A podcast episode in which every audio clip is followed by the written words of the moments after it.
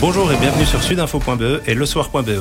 On vous parle du Tour de France 9 jours après le grand départ de Bilbao et plus spécialement de la lutte pour le maillot jaune entre Jonas Vingegaard et Tadej Pogacar. Nous accueillons dans notre studio Stéphane Thérion, notre expert cyclisme. Bonjour Stéphane. Bonjour Damien. Et nous rejoignons Eric Lovio, notre envoyé spécial sur les routes du Tour. Bonjour Eric. Bonjour Damien, bonjour à tous. Eric, vous avez donc suivi au plus près des coureurs euh, ces neuf premiers jours de course et notamment cette euh, lutte attendue et acharnée entre, entre Jonas Vingegaard et, Tadej Pogacar pour le, pour le maillot jaune. Euh, euh Vingegaard a désormais 17 secondes d'avance sur, euh, sur Pogacar seulement. Pogacar, on, on a l'impression qu'il a pris l'ascendant psychologique. Est-ce que c'est que, que, un avis que vous partagez depuis les, les routes du Tour? Euh, oui, certainement. Avant le départ de, de Bilbao, les, les, deux noms émergeaient évidemment nettement du reste de, du peloton. On avait bien du mal à définir ou à essayer de dénicher un troisième homme, et aujourd'hui, euh, plus que jamais. Euh, le, le, Slovène a, a montré beaucoup de fraîcheur euh, dans, dans, les côtes basques les, les, premiers jours. Donc ça, c'était un bon signe. On sait que on avait un peu de doute sur euh, son état physique après une, une, blessure au poignet, une fracture au poignet. Donc il a donné de, premiers signes rassurants et surtout beaucoup de gaieté à, à ses premières journées en, donnant, en, en, prenant un premier avantage psychologique. Et puis ça a basculé euh, du côté d'Ingegaard quelques jours plus tard dans, dans les Pyrénées avec la prise du jaune. Euh, on a craint à ce moment-là que le tour puisse être fini en, en deux, trois étapes euh, et que Vingegaard enfonce le clou. Ça n'a pas été le cas parce que ce diable de Pogacar est un combattant et un compétiteur hors pair euh, qui prend du plaisir dans ces, dans ces duels-là. Ça se sent, ça se voit. Et je trouve qu'hier, euh, les quelques images que l'on a vues dans cette finale un peu surréaliste euh, du, du Puy de Dôme, sans public, sans bruit, où ils sont restés en équilibre comme ça dans, dans leur duel pendant plusieurs centaines de mètres, bah, en, tout cas, à résumer l'état d'esprit de ce tour, c'est un match, un duel. Et effectivement, même s'il est dans la position du chasseur, à 17 secondes du maillot jaune, euh, Tadej a probablement euh, pris un, ascendant psychologique qui est dans une position qui lui convient à merveille avant effectivement d'autres massifs euh, assez, exigeants. Stéphane, du, côté de, Vingegaard, on a l'impression que son équipe Jumbo-Visma tâtonne un peu, que, que sa tactique n'est pas toujours lisible. Euh, C'est votre avis? Oui, parce que non seulement ils ont la meilleure équipe, mais je dis pas non seulement, ils ont la meilleure équipe clairement par rapport à UAE que je trouve euh, quand même, euh, je trouve que Pogacar est assez rapidement isolé. On n'a pas encore tout vu de Yates, mais j'ai peur qu'il ne soit déjà à son plafond.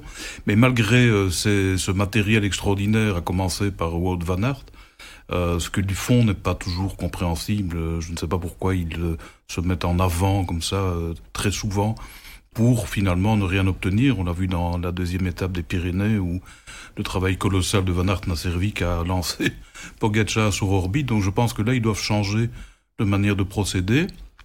Mais leur souci, quelque part, c'est d'avoir ce maillot jaune. Donc euh, je me demande si la meilleure tactique pour Jumbo Visma aujourd'hui n'est pas de céder ce maillot jaune. À qui Ça peut encore se faire. Hein. Dans les 5-6 premiers, il y a des gens 6-7 minutes euh, qui ne rêvent que de cela. On a vu hier qu'une échappée pouvait prendre un quart d'heure. Pourquoi pas une, une semblable dans, dans la deuxième semaine? La deuxième semaine est souvent une semaine où il se passe de, de, de pour des baroudeurs et où les, les types en profitent pour euh, peut-être prendre le pouvoir. Donc il y a cette solution-là de céder le maillot jaune, ou alors de le céder à, à Pogacar, mmh. Qui, de toute façon, quoi qu'il advienne et quelle que soit l'arrivée, sera de plus rapide que Vingegaard. Donc, à un moment donné, les bonifications feront leur jeu. Donc, euh, prendre la course en main, c'est bien, mais la prendre en main en troisième semaine, ça sera suffisant. Il ne faudra pas, la prendre en deuxième semaine. Jumbo doit calmer ses, ses ardeurs et surtout veiller à économiser ses coureurs. Vous parliez de la deuxième semaine. Vingegaard avait l'air de dire qu'elle lui convenait mieux, avec des montées plus, plus longues, moins sèches. Eric, est-ce que cette deuxième semaine doit être euh, le moment pour Vingegaard pour accroître un petit peu son avance sur Pogacar? En tout cas, il, se dit plus à l'aise. Lui-même l'a dit hier en conférence de presse. Euh, à distance, puisque nous étions à quelques kilomètres du, sommet, interdit euh, aux médias. Il se dit lui-même plus à l'aise dans l'école de, de 15-20 km, donc euh, qui demande un petit peu moins d'explosivité de, que certaines, certaines montées avec des paliers plus secs qui, eux, sont plus adaptés à, à, a priori, avec cette vitesse euh, dont Stéphane vient de parler. Donc oui, effectivement, il y a euh, notamment le Grand Colombier qui va, qui va arriver, qui est une montée, certes, qui sera sèche, euh, mais de 17 km, donc en, fin de semaine. Ce sera déjà un, des premiers rendez-vous euh, dans le Jura. Effectivement, les, deux massifs qui se profilent ben, lui donnent en tout cas confiance. On sentait hier que le visage était assez fermé, il a été assez sec dans certaines réponses qui on le sent en tout cas pas très détendu euh, face à certaines allusions d'anciens champions euh, qui parlent de manque de charisme, de, un petit peu de manque de rayonnement. Il a une réponse euh, très courte qui témoigne d'une certaine nervosité, en tout cas pas de bien-être. Et hier, il a préféré directement embrayer sur cette perspective des, des prochains jours et de col qui, a priori, d'étapes qui a priori euh, devrait mieux lui convenir à l'approche du prochain week-end. Euh, donc voilà, on sent, que, en tout cas pour l'instant, euh, on, ne, voit plus le sourire que l'on voyait sur le visage de Vingegaard il y a l'année dernière au, dès, le Danemark ou, au fil du Tour. Il semble plus plus préoccupé. Après neuf jours de course et avec tout ce qu'on a observé entre, entre les deux, Stéphane, qui est votre, votre favori pour, pour le maillot jaune à Paris?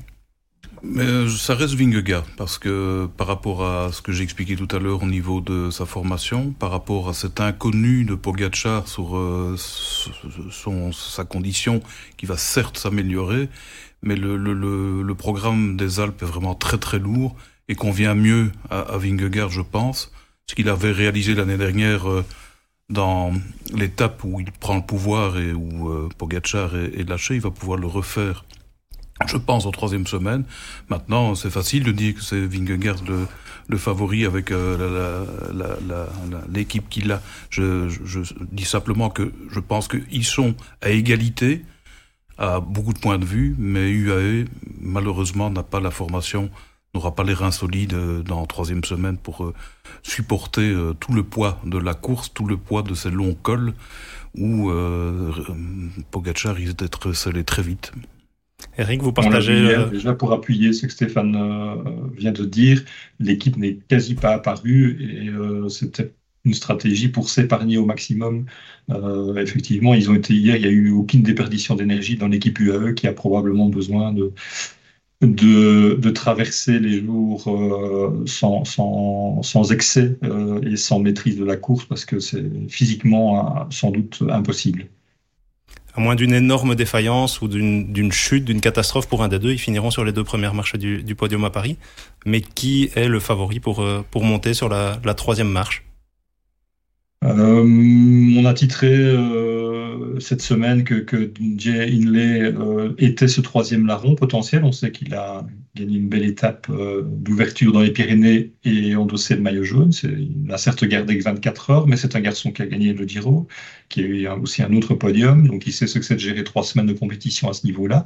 Il sait ce que ça implique, sans, pression, euh, puisque le tour est déjà réussi globalement pour, lui et pour euh, l'équipe Bora, qui est quand même une, une chouette équipe, mais qui n'a pas l'expérience, c'est vrai, de la gestion de la défense d'un podium, mais euh, il me semble que qu'il est, qui est troisième du général aujourd'hui à, une distance euh, un peu plus de deux minutes, euh, qui reste menaçant pour les deux premiers, qui est un coureur régulier, et le, le principal candidat à ce que j'appellerais un autre tour, c'est-à-dire ce deuxième tour, ce tour dans le tour, pour la troisième place ou la, dernière marche sur le podium, qui sauf accident sera la seule accessible derrière les, deux ogres de, l'épreuve.